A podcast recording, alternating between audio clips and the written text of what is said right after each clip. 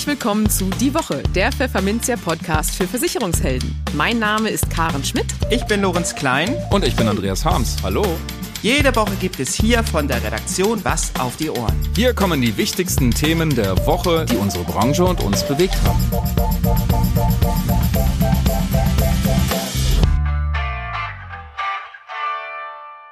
Moin aus Hamburg und herzlich willkommen zu Folge 107 unseres Podcasts. Heute ist Freitag, der 7. Oktober 2022. Und diese Themen haben wir heute für Sie. Wir sprachen mit Bernward Marsjost, Geschäftsführer des Maklerpools PMA, darüber, wie er den immensen Appetit externer Investoren auf Pools und Verbünde einschätzt, was PMA dem entgegenzusetzen hat und die Frage, ob sich Kunden bei der Altersvorsorge infolge der Krise vermehrt zurückhalten. In den News der Woche geht es um den Umbau im Vorstand der Allianz. Der britische Investor HG Capital greift schon wieder zu. Viele Vermittler pflegen beim Thema Nachhaltigkeit eine Muss-Ja-Einstellung und die Branche befürchtet mal wieder staatliche Eingriffe bei der Vermittlervergütung. Und für unser Schwerpunktthema für den Monat Oktober, Altersvorsorge, sprachen wir mit Michael Hauer, Geschäftsführer beim Institut für Vorsorge und Finanzplanung. Dabei geht es um, naja, Altersvorsorge in Zeiten steigender Zinsen und Preise und sinkender Aktienkurse. Werbung mit Clever Invest hat HDI den Vorsorgemarkt revolutioniert. Die vorgebundene Rentenversicherung überzeugt durch einen ausgewogenen Mix aus Wachstum, Sicherheit und Flexibilität. Als Basisrente ist sie besonders für Selbstständige die schlaue Lösung, um auch im Alter noch alle Freiheiten zu genießen. Dieses Erfolgsmodell kann jetzt noch mehr. HDI ergänzt die Basisrente um eine Berufsunfähigkeitsversicherung. Die Basisrenten Blitz BU. Damit sind Einkommen und Rente rundum abgesichert. Das Beste daran? In Kombination mit der Basisrente lässt sich der Berufsunfähigkeitsschutz steuerlich absetzen. Dieses Jahr um bis zu 94 Prozent. Das ist einzigartig. Und richtig einfach. Denn beim Abschluss der Blitz-BU profitieren Kunden von einer besonders kurzen und schnellen Gesundheitsprüfung. Und der Schutz greift sofort nach Vertragsabschluss. Ohne Wartezeit. Klingt clever? Jetzt mehr erfahren unter partner.hdi.de. Im Gespräch. Bernward Marsjost ist in Münster geboren, hat dort studiert und ist in seiner Stadt tief verwurzelt. Das zeigt sich unter anderem daran, dass der passionierte Fußballfan dem Aufsichtsrat des Traditionsvereins Preußen Münster angehört. Im Hauptberuf ist Marsjost Geschäftsführer des Münsteraner Maklerpools PMA. In dieser Funktion war er am Dienstag bei uns in Hamburg zu Besuch und sprach mit uns im Studio über die Konsolidierung im Maklermarkt, den überraschenden Einstieg von HG Capital beim Maklerverbund DEMV und darüber, wie sich PMA künftig behaupten will. Ach ja, und dann drohen ja noch mögliche Eingriffe bei der Vermittlervergütung und eine zunehmende Kaufzurückhaltung bei den Bürgern in der Altersvorsorge. Aber hören Sie selbst. Ja, hallo Herr Dr. Bernhard Massios. Äh, herzlich willkommen live hier im Podcaststudio auf Hamburg St. Pauli. Schön, dass Sie da sind. Ja, herzlichen Dank für die Einladung und für die Gelegenheit zum Gespräch. Ja, sehr gerne. Es gibt auch vieles zu besprechen, lieber Herr Dr. Massios. Stichwort mhm. Maklermarkt, Konsolidierung, da würde ich jetzt mal einsteigen mhm. wollen. Da gab es eine aufregende Nachricht letzte Woche, nämlich das britische Beteiligungsunternehmen HG Capital hat wieder zugeschlagen, kann man sagen. Sie haben das verfolgt. Nachdem es Ende 2021 beim Maklerpool Fondsfinanz eingestiegen war, haben die Kollegen nun Anteile am Deutschen Maklerverbund DEMV gekauft und dabei soll insbesondere dessen Maklerverwaltungsprogramm im Blick sein. Wird die Spirale da weiter gedreht jetzt durch diesen Schritt? Also mit Sicherheit ist, ist es erstmal eine sehr, sehr spannende Bewegung. Wir haben ja verschiedene Player, die als Institutionelle in diesem Markt unterwegs sind sind ja drei, vier größere Häuser ja offenkundig geworden. Im Hintergrund sind ja noch ein paar andere unterwegs. Aber bleibt abzuwarten, was das bedeutet und äh, wie die das, wie die Geschäftsmodelle der einzelnen Firmen dann funktionieren sollen. Ja, es heißt, das Ziel sei, dass irgendwann das gesamte Geschäft komplett auf einer Plattform abgewickelt werden soll, egal welcher Pool oder welche Direktanbindung da besteht. Halten Sie das für realistisch, was sich HG Capital mit diesem Schritt verspricht? Ist das ein bisschen Traumtänzerei? Äh, Traumtänzerei nicht. Es mag ja, mag ja die Idee sein für ein neues Geschäftsmodell. Die Frage ist ja die Chance der Realisierung. Und ich glaube nicht, dass ein Markt durch einen Player dominiert werden kann oder dominiert werden wird. Dazu sind die Menschen, die Vertriebe, die Vertriebsformen, die Beratungslogiken, die verschiedenen Geschäftsansätze alle zu, zu sehr und zu unterschiedlich. Also einer für alle, das wird nicht funktionieren. Das mag vielleicht bei den Musketieren früher funktioniert haben, aber ich glaube nicht, dass im deutschen oder auch im europäischen Versicherungsmarkt eine einzige Lösung äh, sich durchsetzen wird. Mhm. Stichwort Superpool, gibt es den jetzt quasi schon? Ja, der Superpool ist ja ist ja so ein, so ein super Begriff, kann man ja eigentlich sagen. Ich glaube, dass es größere und kleinere Unternehmen gibt. Das ist schlicht und ergreifend so. Die, die Bandbreite der Umsatzgrößen ist ja doch erheblich und unterschiedlich. Aber Superpool wäre ja einer alles überstrahlende. Und das kann ja nicht funktionieren, dann wäre ja die Existenzberechtigung für die anderen entzogen. Und daher drei, vier, fünf, sechs, sieben, vielleicht sogar zehn Player relevant oder im Markt doch repräsentativ vernünftig unterwegs sind, glaube ich nicht, dass wir einen Superpool haben. Wir haben verschiedene gute Anbieter, würde ich mal sagen. Und das ist ein spannender Wettbewerb. An welcher Stelle, an welcher Position würden Sie sich denn selbst verorten? Ja, es ist immer die Frage, äh, äh wer den Markt wie definiert. Das kann man, man kann ja die Statistik so lange fälschen, bis man selber Marktführer ist. Mhm. Aber ich sag mal, im Großen und Ganzen zählen wir uns zu den zehn führenden marktrelevanten Unternehmen. Und wir nehmen heute für uns in Anspruch, dass wir ja, zu den verbleibenden zwei oder drei Inhabergeführten gehören, dass wir zu den wenigen gehören, die langfristig am Markt sind und wirtschaftlich erfolgreich sind.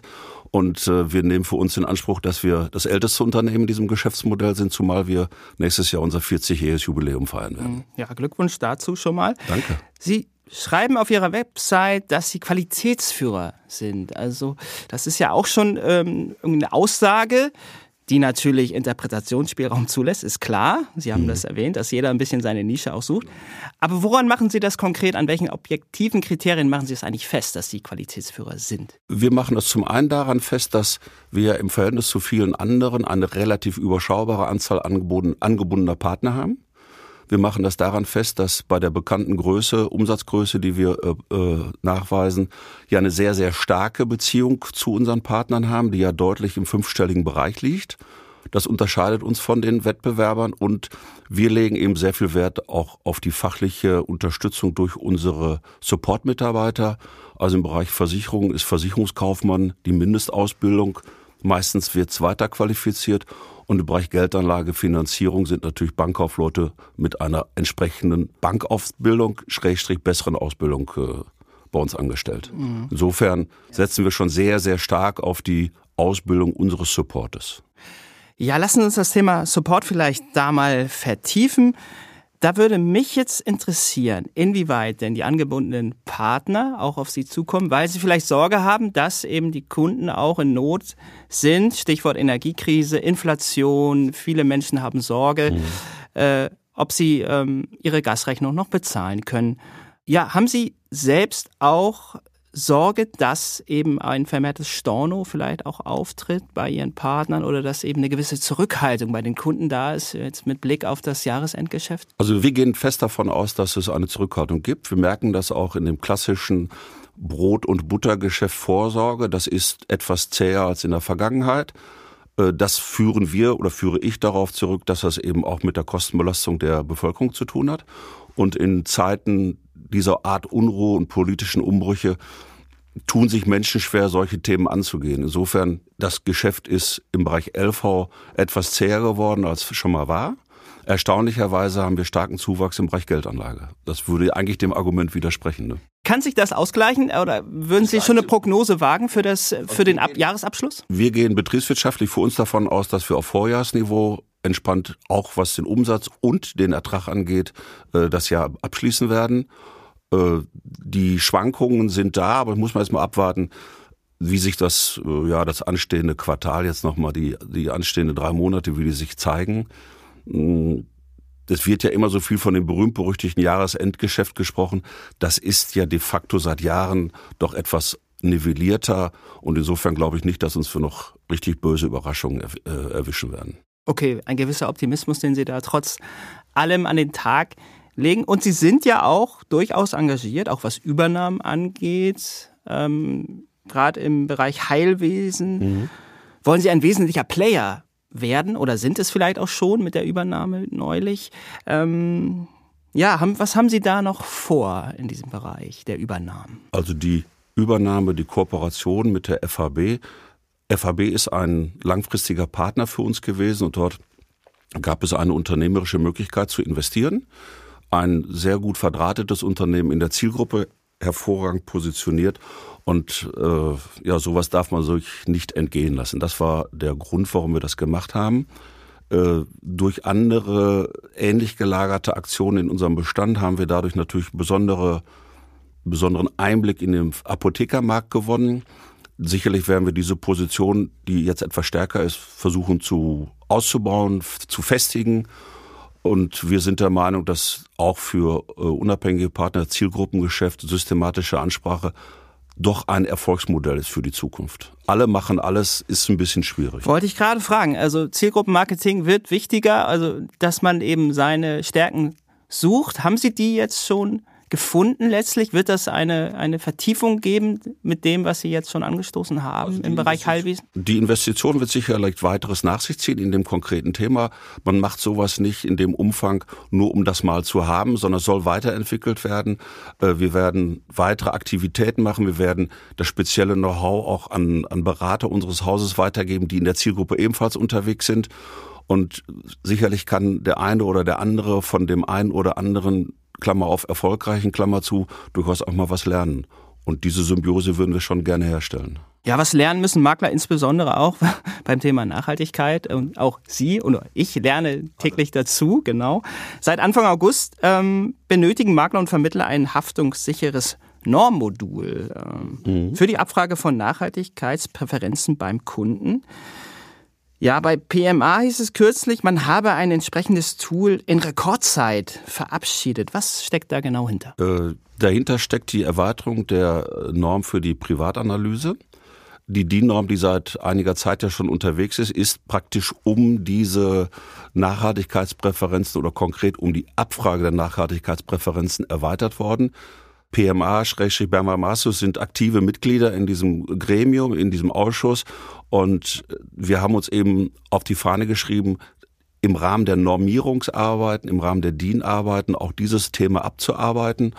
Und insofern, ja, es war ein zeitlich interessanter Aufwand, aber es ist eben in einigen Wochen und Monaten gelungen, äh, sich auf eine Abfragepräferenz zu einigen im Rahmen dieses Gremiums. Und wir haben ja durchaus äh, positive Rückmeldungen aus der Politik erhalten, die sagt, ja, wunderbar, das ist doch schon mal ein richtiger Weg, wie man mit dem Thema umgeht. Schaffen Sie es denn, die Makler auch mitzunehmen bei dem Thema, sowohl was die Nachhaltigkeit angeht, als auch das Thema Norm?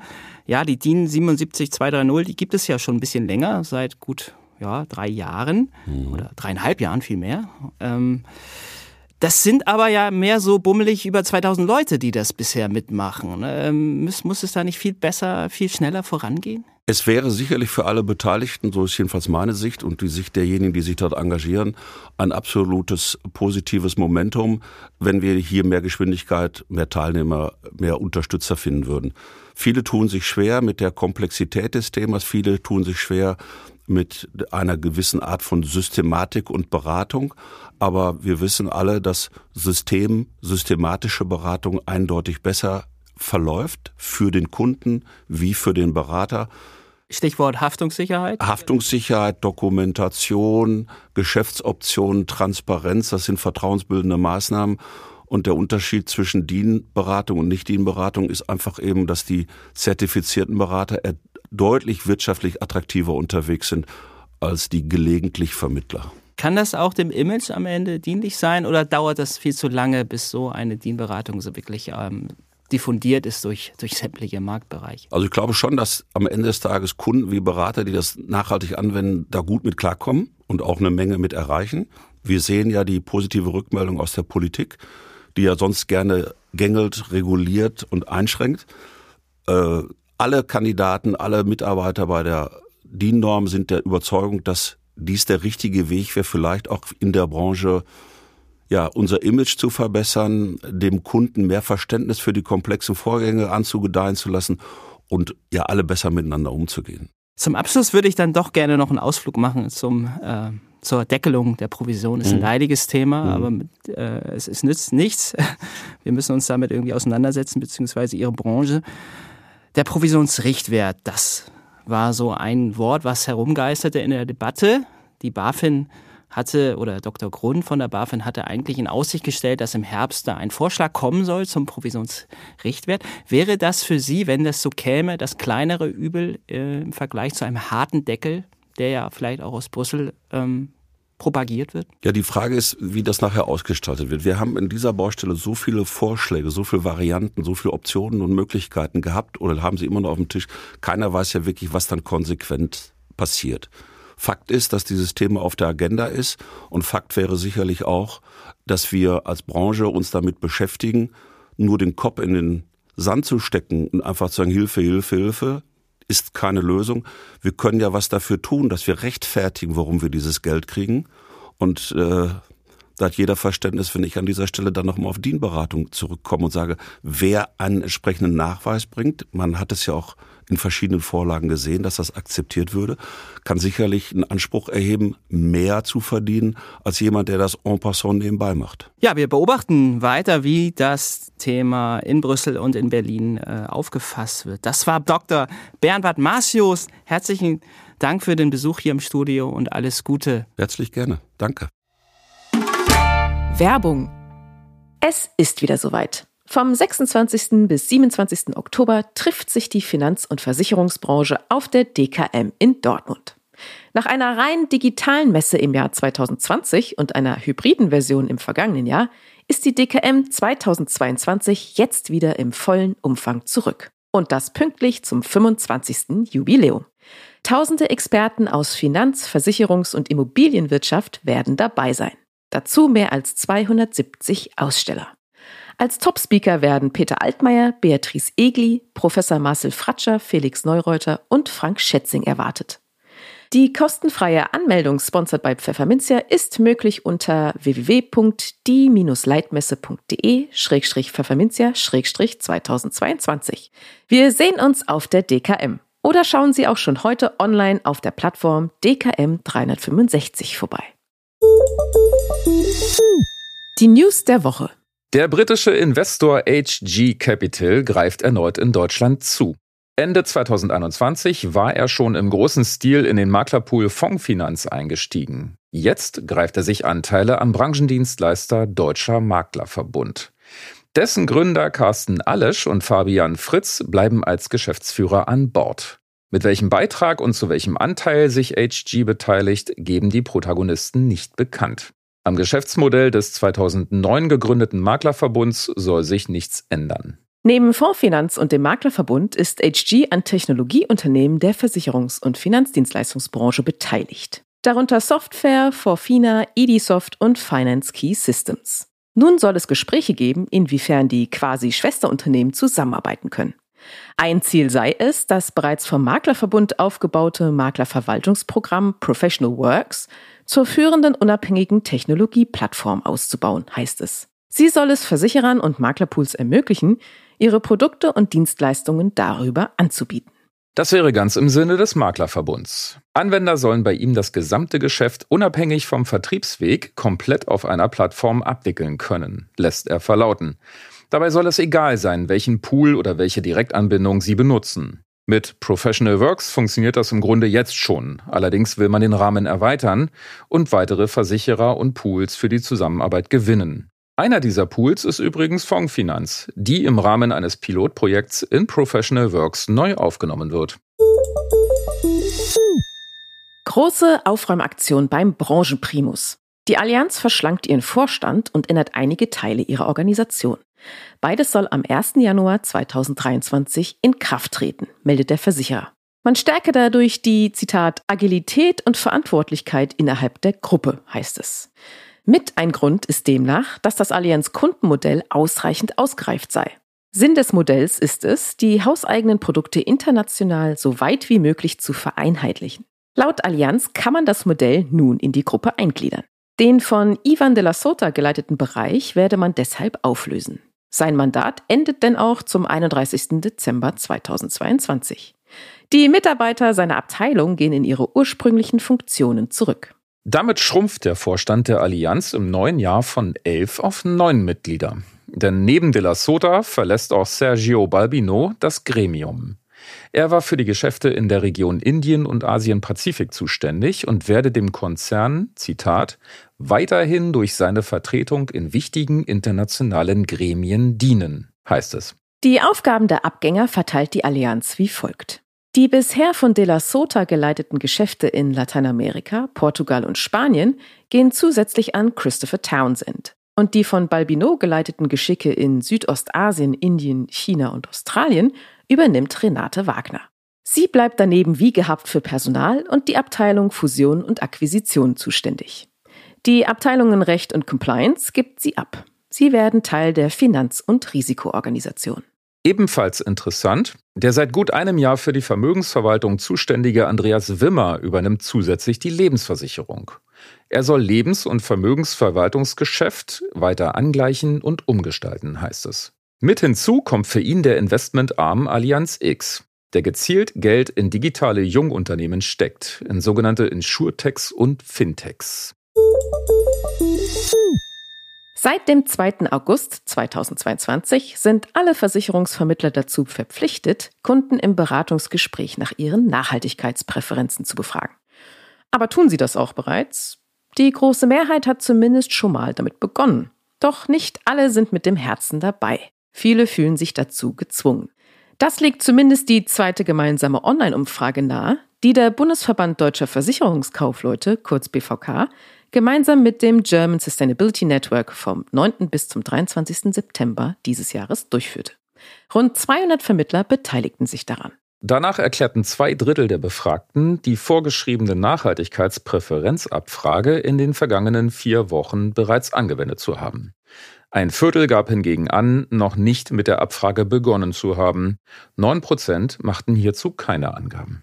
Aus Sicht des BVK zeigten die Ergebnisse der Umfrage, dass es bei der Nachhaltigkeitspräferenzabfrage auch weiterhin Informationsdefizite und Unsicherheiten am Markt gebe. Zugleich scheinen sich zwei unterschiedliche Lager herausgebildet zu haben. So stimmten 33 Prozent der Befragten zu, sich mit großer Neugierde dem Thema Nachhaltigkeit zu nähern, während 19 Prozent dem nicht zustimmten. Und fast die Hälfte der Befragten gab an, sich dazu gezwungen zu fühlen, sich mit dem Thema Nachhaltigkeit zu beschäftigen. Timo Biskop vom German Sustainability Network fasst zusammen. Die aktuelle Blitzumfrage untermauert weiterhin das Bild einer unsicheren Branche und zeigt dringende Verbesserungsnotwendigkeiten auf. Dies betrifft allem voran die Aufklärungsarbeit zum Thema Nachhaltigkeit. Denn die Qualifikation und Motivation der Vermittler werden entscheidend für den Markterfolg nachhaltiger Produkte sein. Es scheint ein schier ewiger Kampf gegen Windmühlen zu sein. Die deutsche Vermittlerschaft wendet sich vehement gegen staatliche Eingriffe in ihre Vergütung.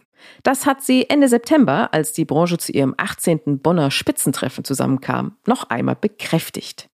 Konkret geht es um die Pläne der Finanzaufsicht BaFin, Provisionsrichtwerte einzuführen. Die Vermittler sehen dafür keinerlei Handlungsdruck. Es gäbe keine Verwerfungen am Markt, die eine Begrenzung der Vermittlervergütung rechtfertigen würden.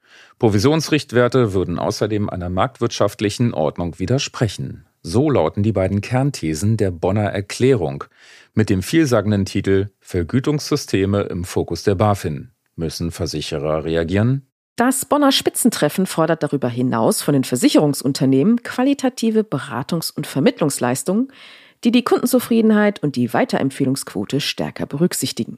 Die Vermittler wollen außerdem nachhaltige Produkte stärker durch die Versicherungsunternehmen gefördert sehen und bestehen auf mehr Transparenz in diesem Produktsegment. Schließlich sollen die Chancen dieses Wachstumsmarktes genutzt und das Thema Nachhaltigkeit im Vertrieb als Zukunftsthema gesetzt werden. Die Bonner Erklärung wurde vom Präsidium des BVK, der Vorsitzenden der Vertretervereinigungen und der Vorstände des Arbeitskreises Vertretervereinigungen der deutschen Assekuranz AVV verabschiedet. Sie repräsentiert damit die Position von 40.000 Vermittlerinnen und Vermittlern in Deutschland. Das Schwerpunktthema. Michael Hauer ist Mitgründer und Geschäftsführer des Instituts für Vorsorge und Finanzplanung was ihn natürlich dafür prädestiniert, unser Schwerpunktthema Altersvorsorge mal in die aktuelle Zeit einzuordnen. Eine Zeit mit jeder Menge Krisen und an der Börse auch noch fallenden Kursen, dafür aber steigenden Zinsen. Hallo Herr Hauer, ich grüße Sie. Ja, guten Morgen. Herr Hauer, wir haben in Deutschland ja tausend Probleme. Ich versuche mal aufzuzählen. Wir haben Inflation in Rekordhöhe. Wir haben steigende Zinsen. An den Aktienmärkten hat's gekracht. Dann kommt noch eine Insolvenzwelle um die Ecke gepaart mit Rezessionsgefahr und dann haben ja durch die steigenden Preise die Menschen auch noch weniger Geld in der Tasche. Ich hoffe, ich habe jetzt nichts vergessen. Ähm, bekommt Deutschland jetzt auch zusätzlich noch ein Altersvorsorgeproblem? Also es ist völlig richtig, wie Sie sagen. Es, äh, es sind derzeit wirklich viele Probleme äh, am Tisch. Also und zwar ordentliche Probleme. Also wenn man Pandemie hinter uns, die hatten wir ja auch äh, in den letzten Jahrzehnten nicht. Die habe ich vergessen. Ja, die hatten wir auch nicht. Ähm, die haben wir, äh, haben wir sehr gut überstanden, mehr oder weniger jetzt überstanden. Ähm, wir sind ja noch irgendwo in gewisser Weise mittendrin. Ähm, Ukraine-Krieg war natürlich nochmal eine richtige, also das war, war nochmal eine richtige äh, Bombe sozusagen, was das Wort, das ist, ähm, äh, hat eingeschlagen in, in der Wirtschaft, Gesamtwirtschaft, äh, und zwar insbesondere auch in Europa wegen den Energiepreisen, wie man ja jetzt sieht. Und in der Summe ergibt es natürlich ein Bild, das äh, wirklich, äh, das man wirklich nicht als positiv bezeichnen kann. Allerdings muss man natürlich auch eins sagen, wir, wir sind, und das, da muss man sich auch mal zurücklehnen, in den letzten Jahrzehnten sind wir schon immer mehr auch verwöhnt worden. Also wir haben schon einen enorm hohen Lebensstandard. In der Allgemeinheit geht es uns sehr gut oder gut. Ich will damit nicht äh, äh, ähm, äh, verschweigen oder auch äh, verdrängen, dass es auch äh, leider viel zu, Menschen, viel zu viele Menschen gibt, denen es nicht gut geht. Das ist auch der Fall, denen muss man definitiv helfen. Aber letztendlich ist so in der Allgemeinheit, im Durchschnitt geht es uns relativ gut. Jetzt ist natürlich immer, wenn es einem relativ gut geht, ist natürlich jeder Einschnitt tut weh. Das ist klar. Ähm, aber letztendlich beim Thema Altersvorsorge, Sie haben es angesprochen, ähm, ist es letztendlich so, all diese Punkte, die wir aufgezählt haben, äh, hohe Inflation, niedrige Zinsen, ändern ja nichts an der Tatsache, dass wir irgendwann mal in den wohlverdienten Ruhestand kommen und dass wir dann eine Versorgung im Alter benötigen. Das das ändert ja nichts an dieser Tatsache. Und deshalb müssen wir, auch wenn es weh tut, manchem tut es mehr weh und manchem tut es ja gar nicht so weh. Sie müssen sich nur von, sage ich mal, einem hohen oder sehr hohen Lebensstandard et etwas einschränken, um etwas für die Versorgung im Alter zu tun, um eben hier im Alter versorgt zu sein. Äh, zurzeit ist die Herausforderung allerdings, äh, welches Produkt man denn äh, hier optimal findet in diesem Szenario, äh, hohe Inflationsrate, niedrige Zinsen.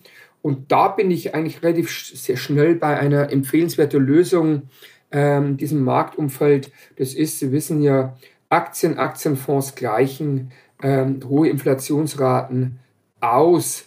Das heißt letztendlich ähm, sind hier Aktienfonds im Rahmen einer Vorpolice, die ja quasi, äh, also die, die, letztendlich ja eine Leibrente auch ermöglicht und ähm, hier auch abgeltungssteuerfrei ist, ist eine Kombination, ich wiederhole es nochmal, Aktienfonds im Rahmen einer, vor, also einer vorgebundenen Rentenversicherung ist für mich eine Lösung, ähm, die hier als, die man als sehr gute Lösung in diesem Szenario betrachten kann.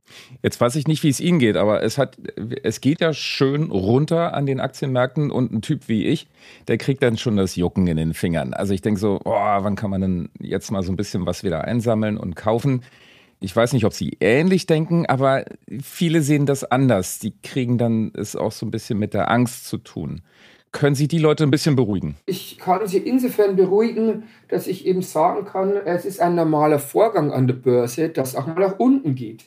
Ähm, und es gab Zeiten, da ging es noch wesentlich stärker nach unten. Also zum Beispiel in der Zeit äh, zwischen 2000 und 2003 oder in der Finanzkrise 2008. Das heißt, ähm, das ist ein ganz normales Szenario. Aber die Geschichte zeigt, die Historie an den Börsen zeigt, dass es dann auch wieder nach oben geht. Und deshalb gilt eine alte Regel, äh, man muss, wenn man an der Börse investiert und wenn man vernünftigen Vermögensaufbau betreiben will, das wollen wir ja im Rahmen der Altersvorsorge, darf man nicht spekulieren. Äh, Spekulation ist halt einfach, wenn man nur kurzfristig anlegt und er hofft, dass man schnell einen Gewinn macht.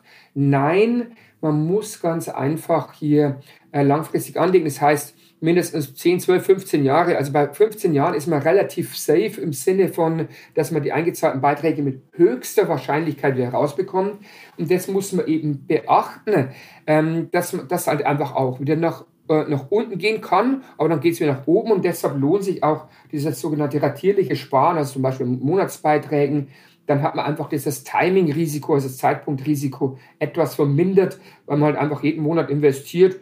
Da erwischt man halt Zeitpunkte, wo es unten ist, äh, kauft man auch günstig ein dabei aber auch wieder, wo es ein bisschen in der Mitte ist oder oben. Äh, das heißt also, man hat dieses Risiko nicht, dass man einmalig hier genau an den Punkt investiert, wo es ganz oben ist und dann stürzt es äh, immer nur ab. Ähm, also wenn man diese Regeln beachtet, kann man hier solide, einen soliden Vermögensaufbau betreiben. Und ich wiederhole es nochmals als Antwort, äh, zu niedrigen Zinsen sind ja Aktien, Sie wissen das Stichwort, Dividende ist Neuzins, aber auch Inflationsausgleich. Inflationsausgleich ist ganz wichtige Sachwerte, äh, Aktien zählen als Sachwerte, haben den Inflationsausgleich mittel- und langfristig, also nicht kurzfristig, betone ich jetzt auch nochmal, es wäre fatal zu sagen. Ja, ja, wir sind hier bei der Altersvorsorge, genau. Ja, ja, also, ähm, dass man jetzt sagt, okay, in diesem Jahr haben wir 8% Inflationsrate und äh, somit muss die Börse auch um 8% steigen. Nein, so ist die Formel nicht, aber mittel- und langfristig wird das ausgeglichen. Ähm, hat denn Ihr Institut eine langfristige Rendite, mit der, äh, mit der Sie kalkulieren? Also gut, wir haben natürlich äh, hier die Zeitreihen betrachtet, mhm. sowohl vom MSCI World, vom Eurostox, vom DAX äh, mhm. zurück, soweit man es äh, betrachten kann. Ähm, und es zeigt sich immer wieder, wenn man eben äh, längere Laufzeiten beachtet, dann ist es so, dass äh, mit Sicherheit der, der, der niedrigste Wert, den man erreicht, der, der ist bei 15 Jahren so bei 2%, also wenn man DAX zum Beispiel betrachtet, das heißt, der schlechteste Wert, wenn man alle 15 Jahreszeiträume seit 1969 zurück betrachtet, liegt man bei 2%, beim besten Wert liegt man bei 16% und in der Mitte der Median ist 6%.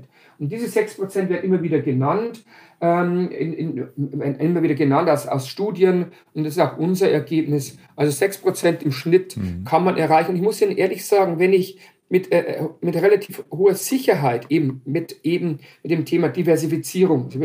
Also nicht alle Eier im Korb legen. Schön breit die lange Laufzeit, äh, die lange äh, Laufzeit beachte. Wenn ich dann noch auch dieses Timing-Risiko rausnehme durch verteilter Sparen, wenn ich das alles beachte, also diese drei risikominimierenden Faktoren, wenn ich das beachte, dann bin ich relativ sicher, ähm, und kann eben mit relativ hoher Wahrscheinlichkeit mit den roundabout 6% rechnen und äh, habe quasi die Verlustgefahr ist sehr, sehr gering. Ähm, äh, nach diesen 12, 15 Jahren, die ich genannt habe. Und jetzt müssen wir mal festhalten, selbst 2% plus nominal würden eine Garantie überflüssig machen. Ähm, verstehen Sie trotzdem, wenn jemand sowas haben will? Also ich, ich, ich kann es verstehen, weil viele Menschen die Zusammenhang an der Börse natürlich nicht kennen mhm. und deshalb natürlich äh, dieses, diese Garantie brauchen. Aber, und das ist auch der Punkt, warum ich absolut ein, ein, ein, ein Befürworter bin von einer vernünftigen Beratung. Also jetzt gerade der, der, Gesetzgeber glaubt ja so, er, er, könnte Lösungen erfinden, dass man sagt, okay, alle Menschen, äh, äh Beratung braucht man nicht. Oder auch in, in der Presse steht ja leider immer wieder, ähm, ja, liebe Leute, kauft doch einfach den MSCI World ETF und damit ist alles gut ähm, und, und äh, du brauchst keine Beratung. Aber was ist denn genau der Fall? Also genau diese Menschen, die, das, die sich nicht auskennen, das einfach kaufen, was machen die, wenn es mal 10, 20 Prozent Minus gibt, einen Crash gibt, der dazugehört, ich habe es ja schon erwähnt, mhm. dann steigen die aus. Das zeigt jede Studie, die institutionellen Anleger sind diejenigen, die es entweder abgesichert haben oder, oder wissen, sie können es abends einfach aussetzen, das ist dann kein Problem. Und diejenigen, die jetzt mal auf die Schnelle reingegangen sind, haben dann 10, 20 Prozent Minus und haben sich vorher beim Kauf 1, 2 Prozent gespart. Das heißt, ähm, Beratung ist hier wichtig und kostet natürlich auch entsprechend Geld, das ist, ist auch klar. Aber ähm, der Berater oder die Beraterin müssen ja auch äh, äh, entsprechend quasi äh, äh, bezahlt werden, sozusagen deren Leistung. Aber aus meiner Sicht ist es wert. Ähm, und, und deshalb, ja, ähm, wenn das passiert, wenn man hier das beachtet, wenn man Beratung hat, wenn man aufgeklärt ist, dann ist es alles nicht so schlimm und dann merkt man auch, dass man die Garantie nicht unbedingt braucht, weil wenn ich, wenn ich mal bei 15 Jahren, ich habe es ja zitiert, im schlechtesten Fall 2% habe, dann habe ich die eingezahlten Beiträge zurück, ähm, aber halt nicht garantiert. Äh, ich habe es mit allerhöchster Wahrscheinlichkeit, aber wenn man das auf, wenn man aufgeklärt wurde, glaube ich, merkt man, dass es eigentlich gar nicht nötig ist, ähm, Garantiebausteine einzubauen, denn Sie wissen ja, Garantie kostet definitiv Geld. Das ist absolut klar, genau. Und jetzt war die Garantie eigentlich auch tot, weil die Zinsen ja auch tot waren, wenn man so das nennen will. Ja, ja. Jetzt sind die Zinsen aber wieder da. Ähm, könnte es sein, dass die Garantie tatsächlich wiederkommt? Gut, also äh, die Frage wird mir eigentlich fast täglich gestellt. Äh, kann, kann ich jetzt Dann mache ich das auch, genau. Ja, genau, ja, genau. ja, ja, kann ich jetzt warten? Ähm, also es ist so, die Garantieerzeugungsmodelle, Beispiel bei den Versicherern, ähm, da ist ja die Grundlage der Garantiezins, der liegt jetzt bei 0,25, ist ja Anfang des Jahres ja gesenkt worden. Dass der so schnell wieder erhöht wird, ist unwahrscheinlich.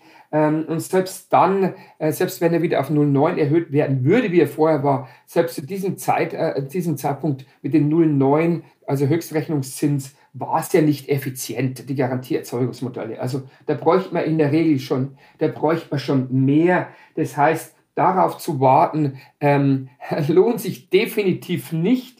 Ähm, es, man, man, muss, man muss was tun, man muss beginnen, das ist das Wichtigste, weil diejenigen, die immer Gründe suchen, warum sie jetzt nicht mit der Altersvorsorge beginnen. Es gibt ja immer ein Szenario, Börse ist schlecht oder jetzt äh, die Garantie, ich warte, bis das wieder besser wird. Ähm, wissen Sie, man muss einfach beginnen, ratierlich anzusparen und das ist A und O, weil eins ist klar, nur darüber zu sprechen, hilft am Ende ist nix, äh, am Ende des Tages nichts ähm, auch an der Börse zu sagen, ich steige dann ein, wenn es besser ist. Ja, was ist denn besser? Wann ist denn es besser? Das wissen wir doch alle nicht.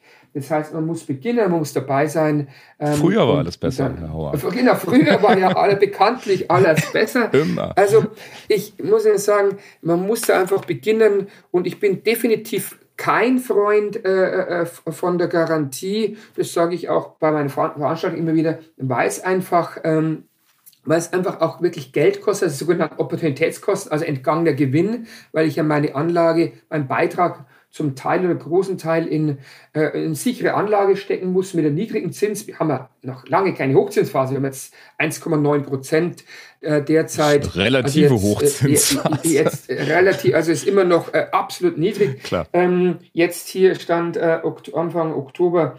Ähm, das heißt, ähm, das macht hier einfach, das, das macht hier äh, äh keinen Sinn. Ähm, aufgrund dieser hohen Opportunitätskosten, die wird man auch sehr, sehr lange haben. Ähm, man muss halt diese Regeln beachten an der Börse. Ähm, man braucht halt einfach zum Beispiel Laufzeit, das ist halt auch ein Thema. Ähm, dann, dann ist man da relativ sicher mit, mit dabei, dass man mindestens die eingezahlten Beiträge herausbekommt. Ähm, und das ist ja wohl das Wichtigste für die Menschen. Die wollen ja das Risiko bedeutet für die Menschen, für den normalen Menschen ja Verlust. Und Verlust, das müssen wir vermeiden und eben mit diesen äh, risikominimierten Faktoren können, können wir es vermeiden. Zeit, Zeit, Zeit und Geduld und genau. äh, tatsächlich nicht den MSCI World, also mögen Sie den gar nicht? Nein, nein, also MSCI World ist definitiv auch eine, eine, eine, eine Anlage, also beispielsweise von einer ETF, Absolut, das kann man auf jeden Fall mit ins Portfolio nehmen, also oder, oder zum Beispiel in die Vorpolice. Nein, nein, ich hatte es bloß als Beispiel genommen, weil es mhm. immer in der Presse öfters mal so, äh, insbesondere auch in der Tagespresse, da wird das, manche äh, Journalisten glauben dann, sie sind die besseren Finanzberater und sagen dann, lieber Kunde oder lieber Leser, kauft doch einfach mal diesen ETF äh, und damit ist alles fein und spar dir doch mal den, äh, den Berater ähm, oder die Beraterin. Das, da, da sage ich, das kann es nicht sein, weil am Ende des Tages muss der äh, geneigte Leser oder die Leserin das dann letztendlich ausbaden, weil sie halt einfach nicht beraten worden sind, weil sie Zusammenhänge nicht kennen und dann einfach Fehler machen. Das zeigen ja alle Studien. Ähm, das sind eben die, die Fehler machen, dann rausgehen, wenn es mal crasht und wenn es bloß 10, 20 Prozent sind. Und 10, 20 Prozent gehört dazu. Das ist ja nichts. 20 Prozent mal Bereinigung an der Börse ist ja nichts Besonderes. Ähm, wenn man da rausgeht, dann hat man einen großen Fehler gemacht und hat viel Verlust und hat sich vorher ein paar Euro, ähm, also ein, zwei Prozent äh, für die Beratung gespart. Das ist das, was damit meinte. Ansonsten mhm. habe ich da gar nichts gegen MSA Word. Ich hatte ja gesagt, Streuung, Streuung, Streuung. Und der ist ja. definitiv gestreut, dieser Index. Ja, 1600 sind drin. 1600 sind drin, also da kann man sagen, das ist äh, definitiv, da kann man definitiv von Streuung sprechen. Der ist schon ein bisschen gestreut, ne? Okay. Ich äh, hoffe, liebe Leute an den Lautsprechern, dass wir Ihnen einige Tipps und einige Ratschläge mit an die Hand geben konnten. Und äh, danke, Michael Hauer, für die vielen Informationen. Vielen Dank. Und das war es mit dieser Podcast-Folge. Verpassen Sie keine weitere und abonnieren Sie die Woche überall dort, wo es Podcasts gibt.